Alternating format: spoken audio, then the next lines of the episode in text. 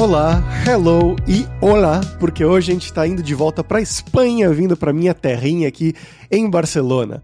Aqui é o Fabrício Carraro, seu viajante poliglota, e hoje a gente vai bater um papo com o Júlio, que ele já está morando em Barcelona há quase cinco anos e ele é atualmente engenheiro de software na Red Hat. Como é que você está, Júlio?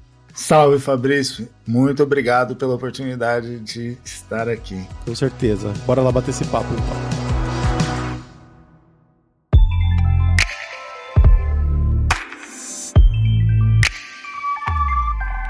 Júlio, para a gente começar a nossa conversa aqui, eu quero que você primeiramente se apresente para o nosso público, né?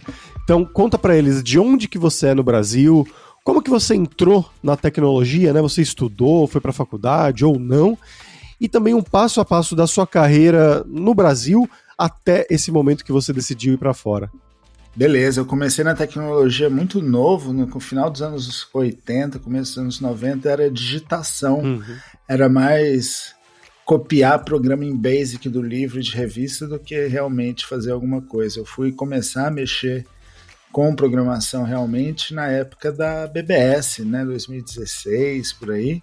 E aí acabei entrando no curso de ciência da computação em 98. Então, na de última hora eu queria fazer filosofia, na verdade, mas na hora da inscrição eu mudei de ideia, falei, ah, isso não vai dar dinheiro, eu mudei para computação. E fiz o curso de computação em Uberlândia. Eu sou de São Paulo, mas então eu passei uma grande parte da minha carreira em Uberlândia também. Fiz faculdade lá. Sou muito grato, não seria nada na minha carreira sem os meus colegas e meus mentores da faculdade da universidade. É um grande privilégio, eu entendo, mas eu sou muito grato por ter tido ele. Recomendo a todos que possam que façam. E depois disso eu fui para São Paulo, trabalhei em empresas como a Borland, a Red Hat, várias empresas de governo, sempre nesse, principalmente governo e telecom, na área de consultoria, principalmente, apagando incêndios que é lado. E aí, depois de um tempo, uh, acabei indo para a Amazon. E eu passei muitos anos e é daí que eu acho que a maioria do pessoal me conhece, do Twitter, etc., porque eu era dev hell, né? Eu era relação com desenvolvedores para a América Latina. Então eu fundei a maior parte dos grupos de usuários da AWS em português e em espanhol. Então, aí eu comecei, eu já era de comunidade antes, tenho a participação de longa do TDC, do QCon e das conferências aí do Brasil. E, mas é isso, realmente virou o meu, meu trabalho principal. Bacana. Isso no Brasil ainda? Isso no Brasil. Aí eu vim para cá pela Amazon e aí acabou, acabou tudo.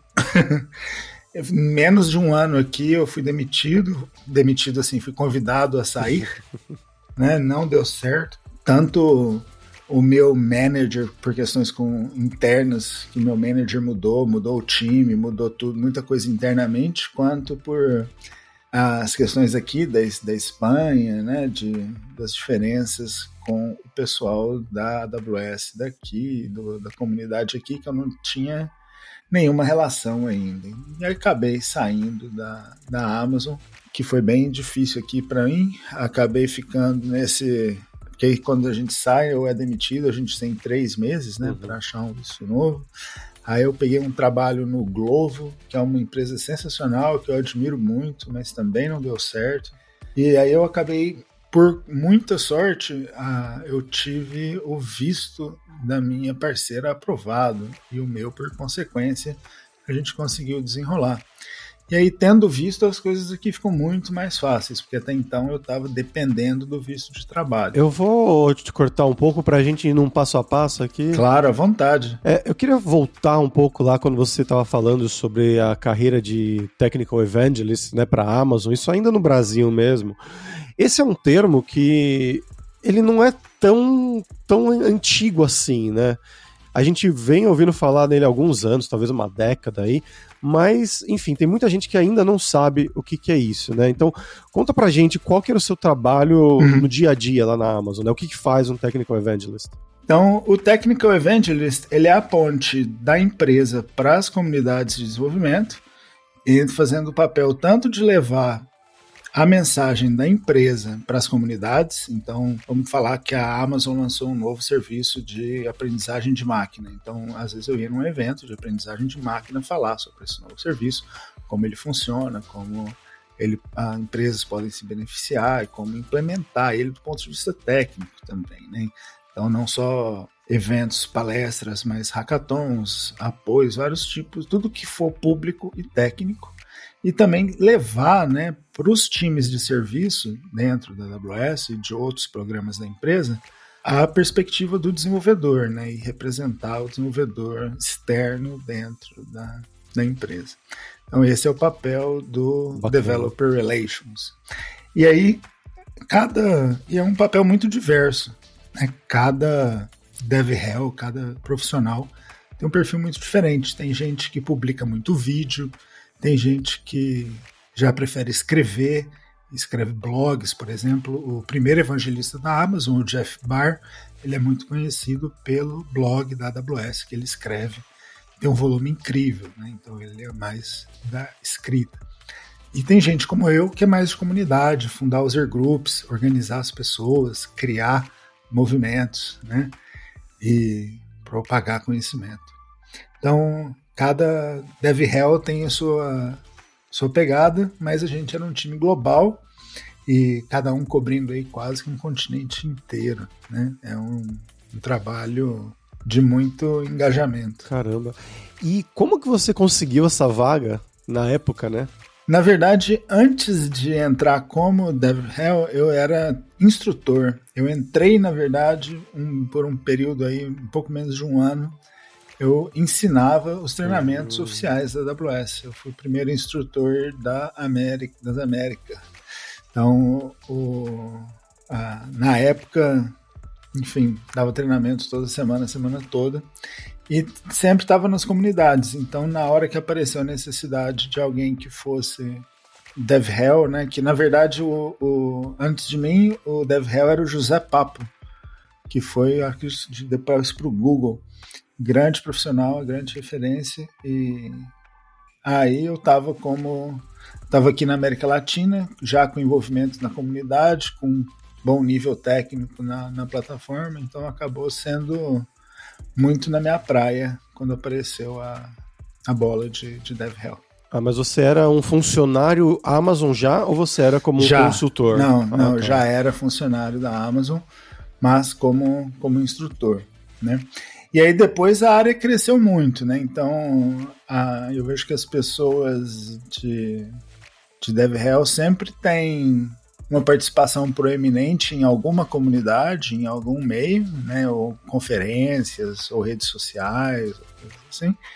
E um, uma questão técnica, né? Um background técnico, que não é só a questão de ser público, é a questão de dominar uma uma área técnica. Eu sempre tive envolvido com a área de dados, de soluções, de soluções de bancos, várias soluções de bancos de dados, da AWS, toda essa parte de que vai desde a captura até o machine learning, normalmente eu cobria bem em bastante profundidade. Legal.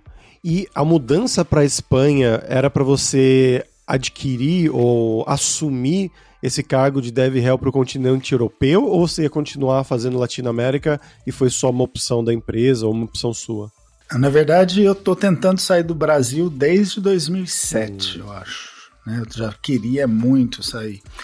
E quando as coisas começaram a ficar, na minha opinião, complicadas, né, na, no final do governo Dilma, eu comecei a, a pressionar e tinha uma oportunidade na, no Canadá, na verdade, era o, o, objetivo.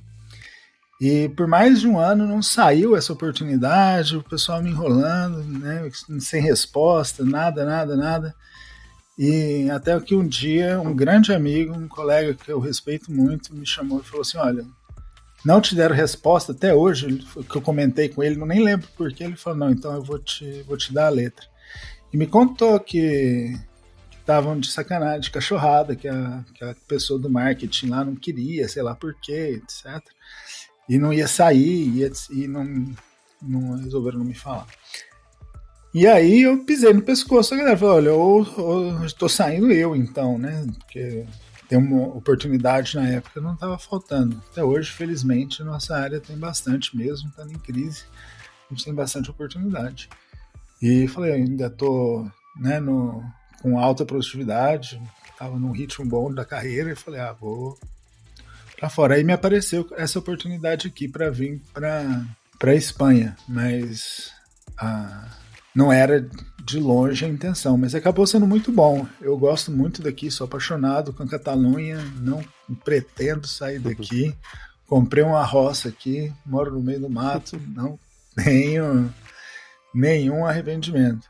Mas essa adaptação cultural e de trabalho foi difícil. Então foi uma transferência interna mesmo, né, pelo que você falou, para continuar no, é. fazendo a mesma coisa que você fazia. Exato. Mas aqui na, em Portugal e Espanha, Sim. né? Na, na ah, tá.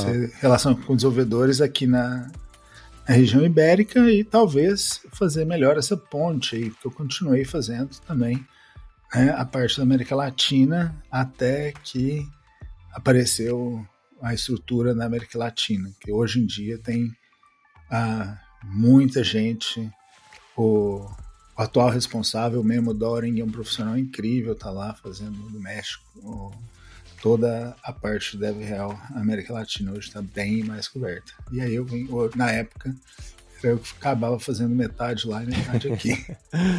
Interessante. Mas até porque, até porque o meu engajamento aqui é, sempre foi muito pequeno. Não, não tem nem comparação o engajamento que eu tenho aqui do que eu tenho na, na América Latina. Esse foi, inclusive, um dos motivos que me levou a sair. Entendi. Bom, você falou que teve algumas dificuldades aí, né? Inclusive com o gerente, com o estilo e tudo mais. Você pode contar pra gente um pouquinho mais sobre isso? Quais foram uh, exatamente essas diferenças culturais que você encontrou uh, de uma empresa no Brasil e uma empresa na Espanha, ou a mesma empresa, na verdade, né, no Brasil e na Espanha? Posso, claro. A primeira questão é que o, o DevRel é um cargo muito público, né? E eu cheguei aqui, eu não entendi nem o que as pessoas falavam direito ou conseguia falar um jeito que elas entendessem no nível que se espera numa, numa palestra, no, porque o meu espanhol latino, e mesmo meu espanhol latino eu nunca fiz uma aula. Eu aprendi um dia que eu fui dar uma aula e o pessoal falou: olha, ninguém fala inglês, a gente prefere portunhol. Falei, ah, então tá bom, vamos de portunhol.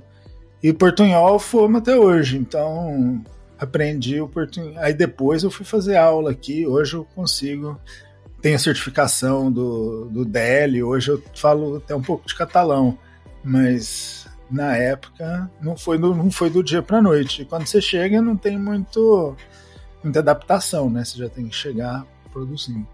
Mas eu acho que a, o principal, um ponto que não pode ser negado é que o, os espanhóis têm uma rejeição muito grande com o que é de fora, com o latino, com o inglês, com o que não é.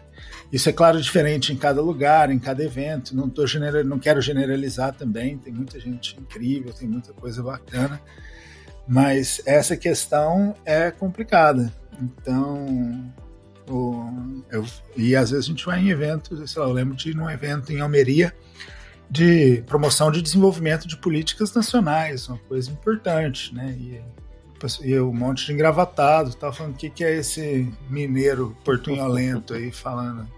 E, e uma parte é inevitável, né? E aí o, a parte escrita, o resto, tudo acabou indo muito bem. Mas essa a parte de, principalmente dentro de escritório, que eu nunca fui muito de política, de politicagem de escritório, de dessa parte de se vender dentro da empresa, de ficar perfumando o porco, fingindo métrica, etc. E a, e a cultura aqui, onde eu estava, no time que eu estava, era bem essa. Aí eu acabei achando melhor ir para um lugar que tivesse mais identidade com o que eu penso. E aí foi muito interessante, porque eu entrei no Globo achando que eu ia arrasar, que eu adoro o Globo, sou fã da empresa, conheço a história.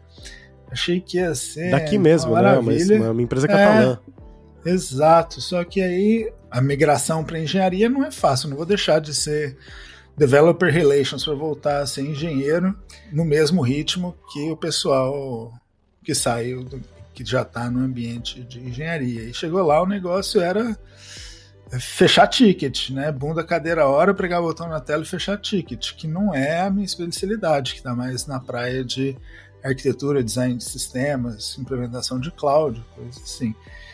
E, e, hoje eu até tenho um trabalho que é 10 vezes mais técnico, mas na, na ocasião até tudo era impossível, difícil, parecia que eu estava falando outro idioma lá. E a, no final a feedback que me deram que eu era que eu era mais evangelista, que eu era mais isso do que engenheiro. Ah, eu fiquei muito puto, né? Porque eu falei assim, meu, eu sou formado em engenharia, vi 30 anos de carreira de engenharia, né? Programo desde os anos 90. O cara do, do RH vem me dar uma dessa. Aí eu falei, então fica aí à vontade vocês, eu vou pro próximo.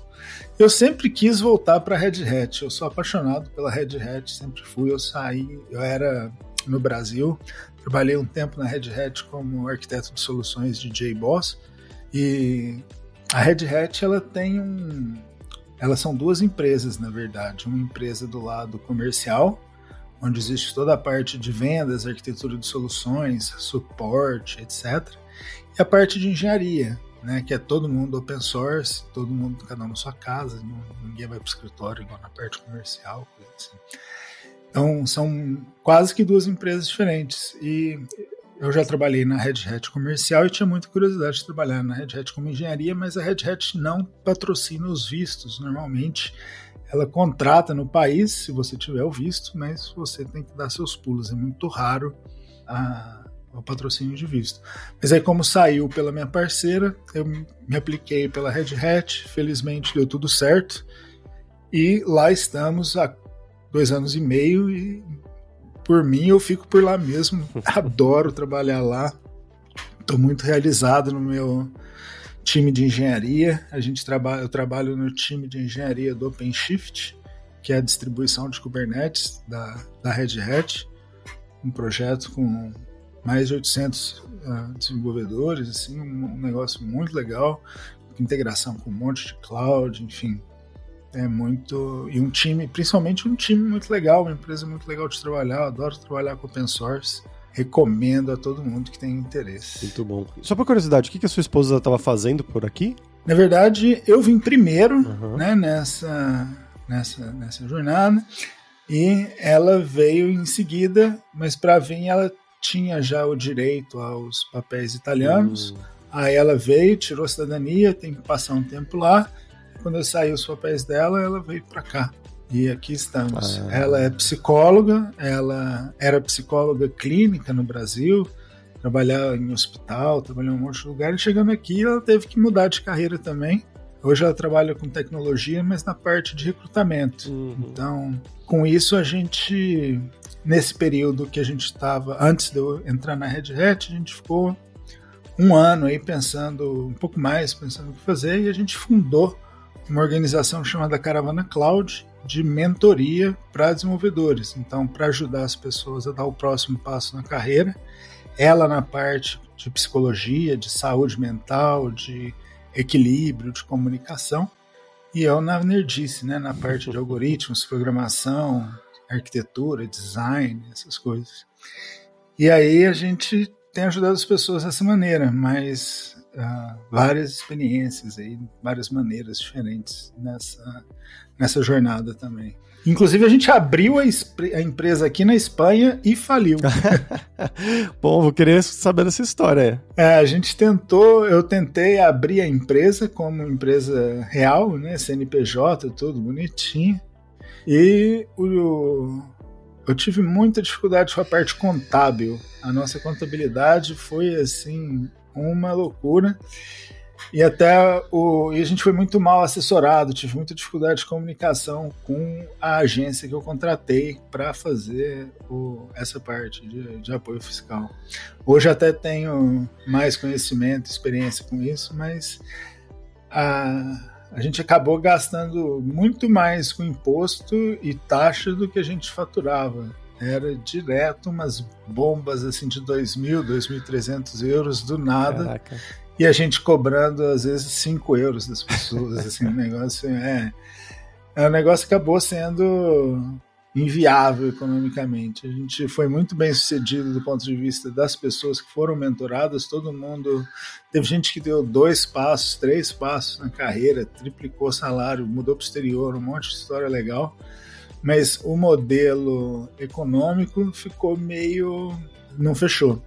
Ah, até por isso que a gente hoje em dia trabalha muito em parceria com a Linux Tips. Uhum. Então eu faço essa parte de treinamento, conteúdo, né, o curso, tudo que eu, fa eu faço muito essa parte educacional através da Linux Tips e a parte de trabalho do Ed A gente já entrevistou aqui o Jefferson, inclusive, um dos primeiros episódios do Dev Sem Fronteiras foi com o Jefferson da Linux Tips. Irado, pô, ajudou muita gente a conseguir esse, esse passo de, de sair do país.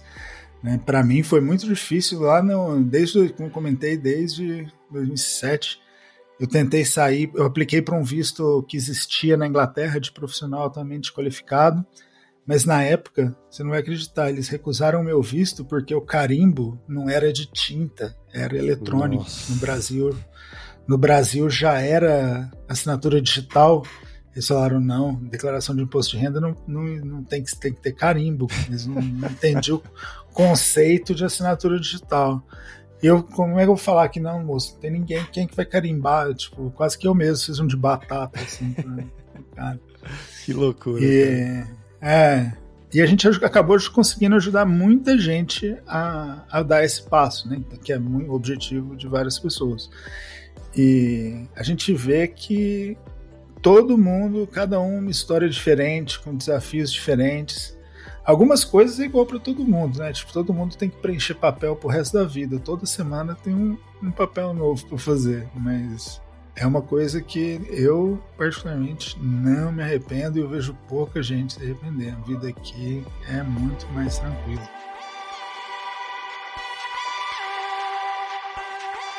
Falando sobre isso, Júlio, né, de, da vida na Espanha, na vida em Barcelona mais especificamente, você mencionou que você comprou uma, uma fazenda aí, no meio do mato. Um terreno. terreno é. é. Como é que foi a sua vida na cidade, né? O que, que você acha da cidade? O que, que você acha legal, chato, de diferente com a sua vida anterior no, em São Paulo? Não, quando eu não estou trabalhando, o que eu gosto de fazer é andar de bicicleta. Então, hum. eu estava em São Paulo sempre na rua, só para ir voltar do, do, trabalho era tipo.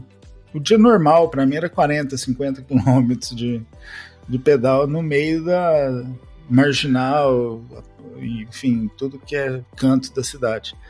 E aqui as coisas são muito, então, muito mais tranquilas. O que eu acho que é o principal é a questão da, da violência, óbvio, né? Porque o nível de violência que a gente tem numa situação dessa em São Paulo é a violência do trânsito, é a violência da polícia, é a violência do crime, é a violência de todos os lados. Aqui é igual um passeio no parque. Você pega a bicicleta, tem sua bicicleta pública, ciclofaixas, praia bonita, uhum. tranquilidade. É um outro nível de respeito à existência do ser humano.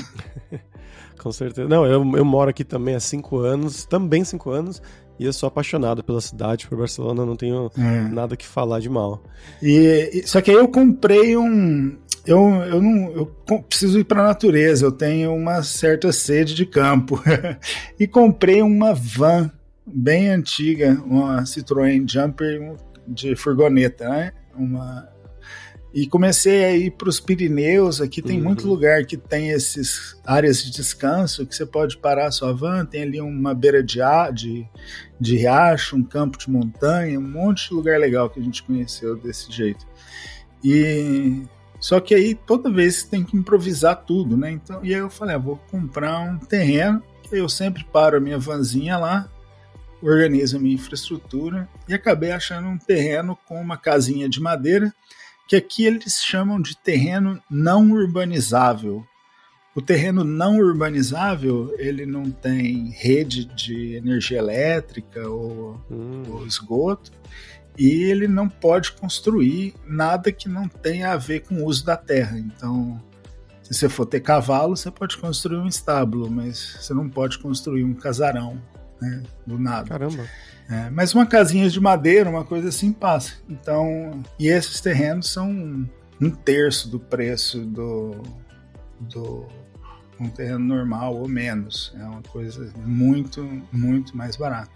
E para mim foi a melhor coisa que eu fiz. Adoro ficar lá, passo muito tempo lá. Agora no ápice do verão é complicado, o calor é muito forte, muito mosquito. Estou passando um tempinho aqui na cidade, mas semana que vem já estou de volta lá. Interessante, cara. Eu não sabia dessa possibilidade aí e dessa restrição também, né? De você não poder é. construir é. coisas em volta, enfim, rede elétrica. Mas é, é muito gostoso, é muito legal. Tipo, é no, uma região do país que chama Priorat, que é só de vinícola. Ah, sim. Famoso. E é, são só vinícolas e montanhas, assim, é um lugar muito famoso de escalada também. Uhum. Paradisíaco. Sou muito grato pela, pelo privilégio. E se você comparar, por exemplo, só para as pessoas tenham noção, né? Um apartamento aqui no centro de Barcelona, onde eu moro, na Sagrada Família, custa na média de 600, 700 mil euros. Uhum. Né? Ah, eu paguei nesse terreno 60 mil euros. Uhum. Então, é tipo 10 vezes menos do que um apartamento pequeno na cidade. E o terreno tem 13 mil metros quadrados. É uma boca de morro enorme que eu posso fazer o que eu quiser muito gostoso. Então é uma é, é uma coisa que eu falo assim para acho importante pessoas saberem que é uma, uma coisa viável, uma alternativa viável. Tem muito brasileiro na Europa, muita gente que me pergunta. Eu acho viver no campo aqui é uma coisa muito diferente, porque a 5 quilômetros eu tenho uma cidadezinha que é uma, uma curtela que nem tem mil habitantes, mas tem posto de saúde, tem escola, tem restaurante, tem feira, tem lojas, tem tudo que, que você precisa. Então, a vida no interior aqui da, da Espanha e na Europa, de maneira geral, é muito diferente do ponto de vista de conforto do que a gente conhece do Brasil. Uhum. É, com certeza.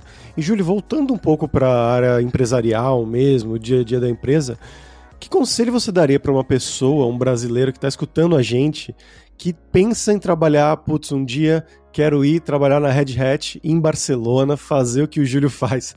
O que, que você recomendaria que ele começasse estudando, né? Como entrar nesse mundo? Bom, então, é claro que a primeira coisa que a gente sempre tem que dizer é do inglês, né? Não tem muito como. A gente tem no, a gente ajuda as pessoas na carreira, como eu comentei, com entrevista, preparação e tal. E o motivo número um de rejeição é o inglês insuficiente. A pessoa acha que, ou coloca lá no currículo, ou se convence que o inglês é, é classe A e chega na entrevista, às vezes não consegue se comunicar, ou não, a pessoa do outro lado não consegue entender. Isso é realmente algo a se treinar, não tem outro jeito, é treinar, é praticar, seja com mentor, colega. Tem um site que eu gosto muito que é o italk.com, tem tanto mentores profissionais muito. quanto mentores da comunidade. É lá que eu aprendi catalão também. acho, sou, acho fantástico. Então, praticar o inglês. Aí, a, a Red Hat é uma empresa que, como eu comentei, tem esses, esses dois lados. Né? Então, vou falar do lado da engenharia. A melhor porta de entrada são os projetos open source. Então, os principais projetos da empresa são o Ansible, o Quarkus, o OpenShift. Então, você participar desses repositórios já é uma coisa muito significativa. Então, se você é um contribuidor do Ansible, provavelmente a Red Hat já entrou em contato com você até.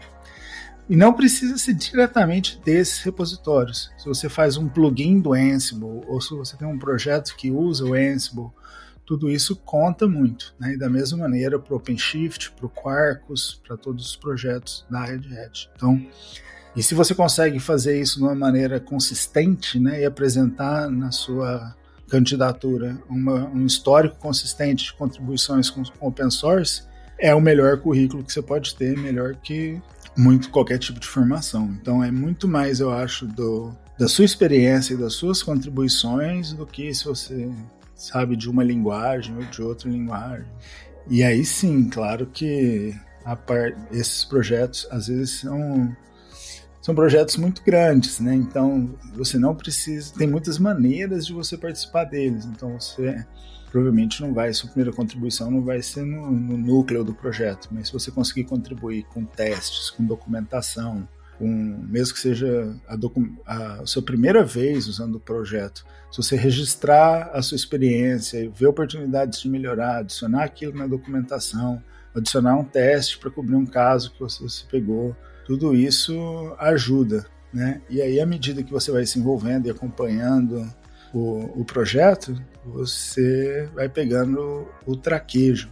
Uma coisa que eu sempre recomendo também é olhar a fila de pull requests, né? Porque todos os projetos são do, estão lá no GitHub. E, são, e todas as mudanças que são feitas neles são feitas através das solicitações de mudança, né, os pull requests.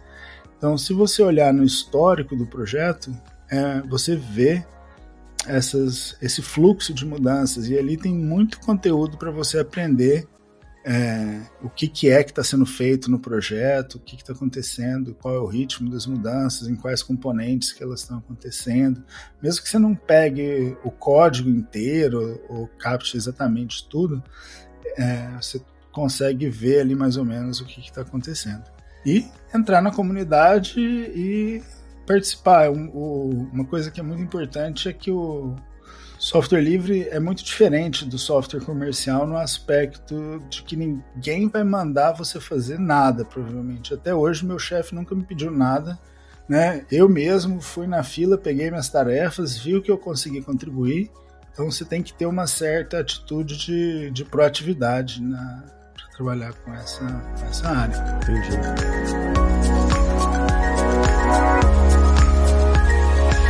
E vamos falar agora sobre dinheiro, Júlio, que é uma área que o pessoal do podcast gosta bastante de ouvir falar sobre, né?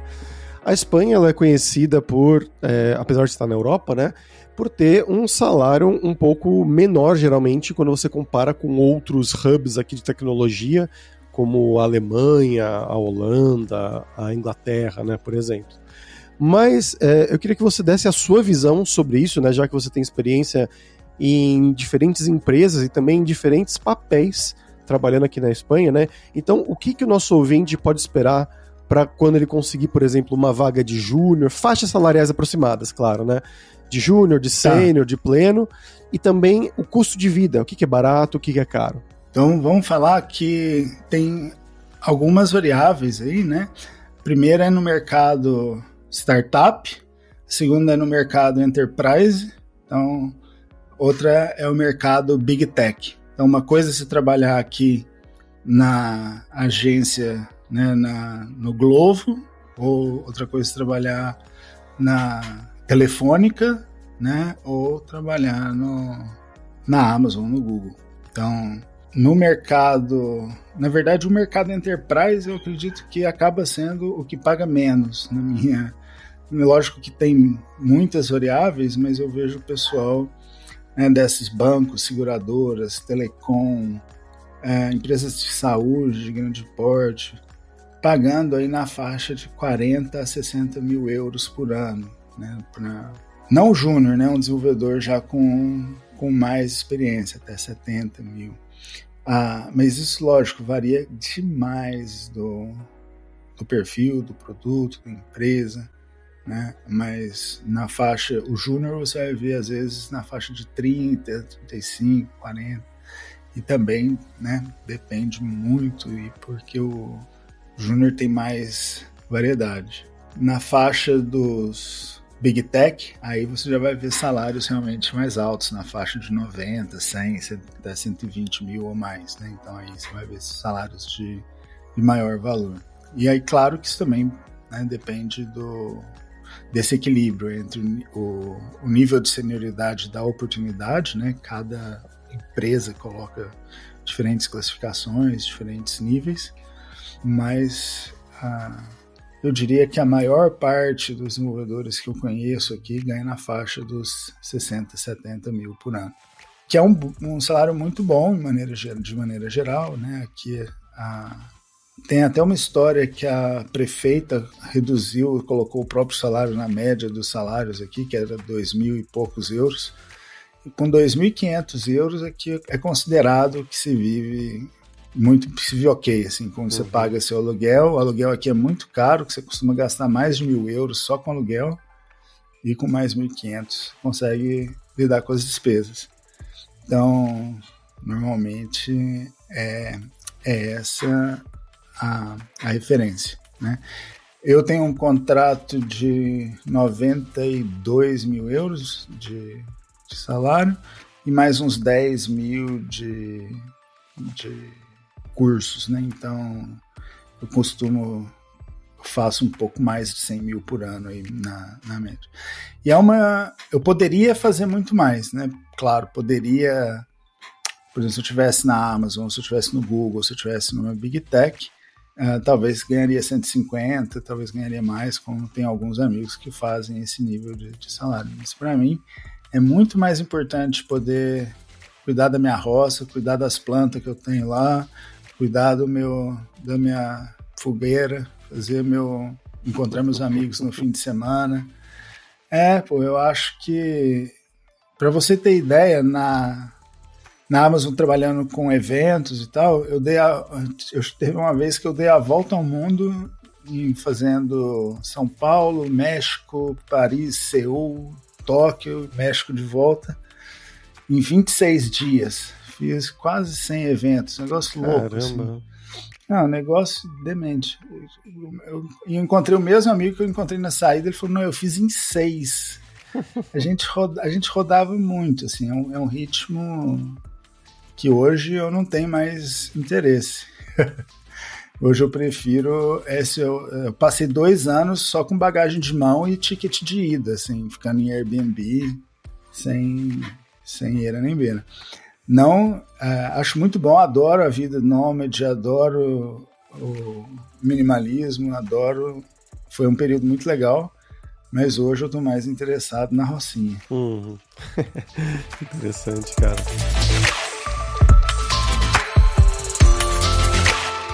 Bom, pra gente fechar aqui, Júlio, agora é a hora do perrengue, que é quando a gente pede pros nossos convidados contarem histórias engraçadas, gafes. Tem muita. É, mico, qualquer mico que tenha acontecido com você esse tempo todo aí na Espanha. Nossa, tem muitas. Tem muitas. Aqui, então, né, o, muitas vezes que você chega num, num lugar, fala coisa engraçada, tem que pedir pro pessoal te salvar. Tem.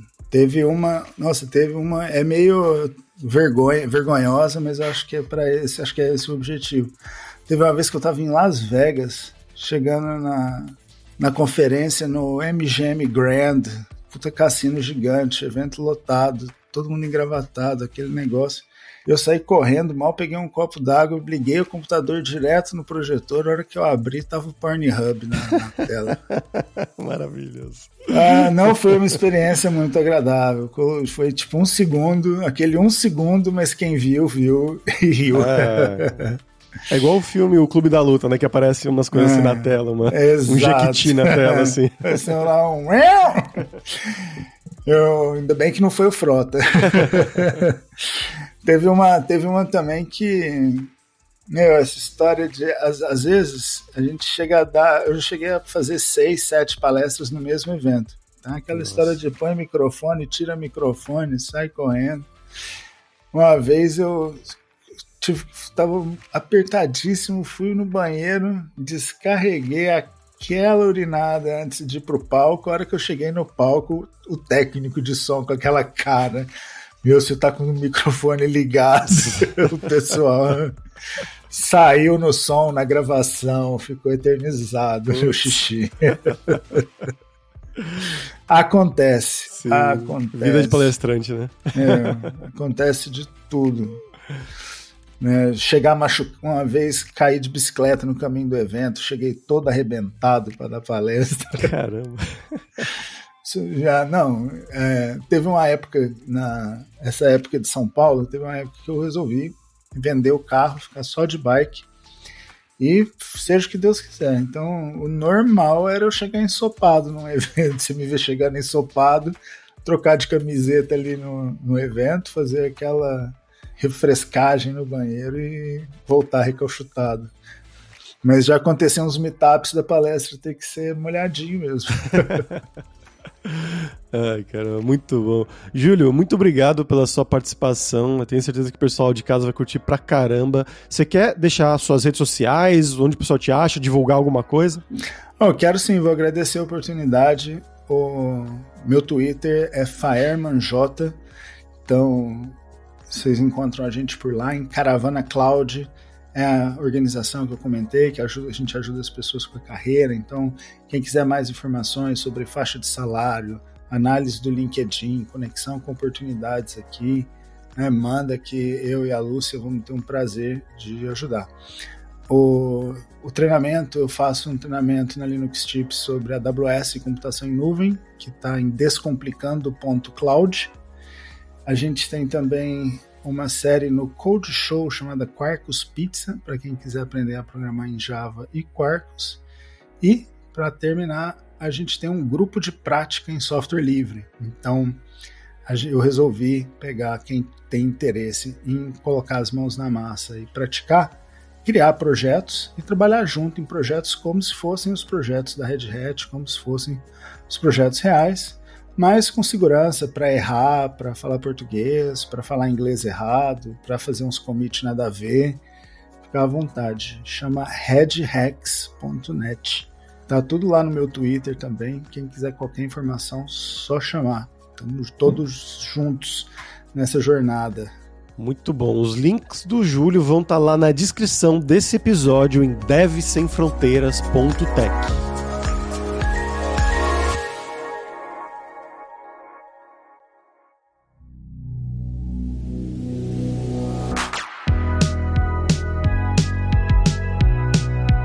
pessoal, por hoje é isso. Muitas gracias pela sua audiência. E se você gosta do Deve Sem Fronteiras, recomende para cinco amigos, dá cinco estrelas pra gente na Apple, no Spotify, segue a gente lá pra nossa comunidade crescer sempre cada vez mais. E a Lura criou o TechGuide.sh para te ajudar na sua jornada de aprendizado. É um mapeamento das principais tecnologias demandadas pelo mercado, um guia norteador com um possível caminho que você vai poder seguir nos seus estudos. Então vai lá dar uma olhada em techguide.sh. E a gente tem os 7 Days of Code, que são 7 dias de desafios totalmente grátis em diversas linguagens de programação para você realmente botar a mão na massa e praticar o que você estiver aprendendo, seja com os cursos da Alura ou em qualquer outro lugar. Então vai lá se desafiar em 7daysofcode.io. E não deixe de conhecer a Alura Língua para você reforçar o seu inglês e o seu espanhol e dar aquela força, tanto no seu currículo quanto na sua vida profissional que foi uma coisa que o Júlio destacou muito bem, né, da importância do inglês nessa carreira e também do espanhol, né? Como deve Hell, o espanhol também é muito importante e na vida dele aqui na Espanha, obviamente. E só lembrando que o 20 do Dev Sem Fronteiras tem 10% de desconto em todos os planos. Então vai lá em aluralingua.com.br barra promoção barra Dev Sem Fronteiras e começa a estudar com a gente hoje mesmo. Além também, é claro, da alura.com.br que tem mais de 1.500 cursos de tecnologia principalmente na área de programação. Então você vai conseguir ter acesso à escola de back-end, à escola completa de DevOps, né, que aí vai ter coisas mais de Linux também, mas também a escola de front-end, de data science e a nova escola de inteligência artificial da Alura. E você vai poder fazer tudo isso utilizando a Luri, a nova inteligência artificial da Alura que vai te ajudar dentro dos próprios cursos. Então, com certeza vai ter o curso para você. Então, pessoal, até a próxima quarta-feira com uma nova aventura em um novo país. Tchau, tchau.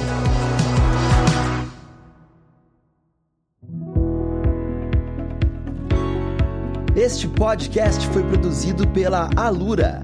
Mergulhe em tecnologia. E Faculdade FIAP. Let's Rock the Future. Edição Rede Gigahertz de Podcasts.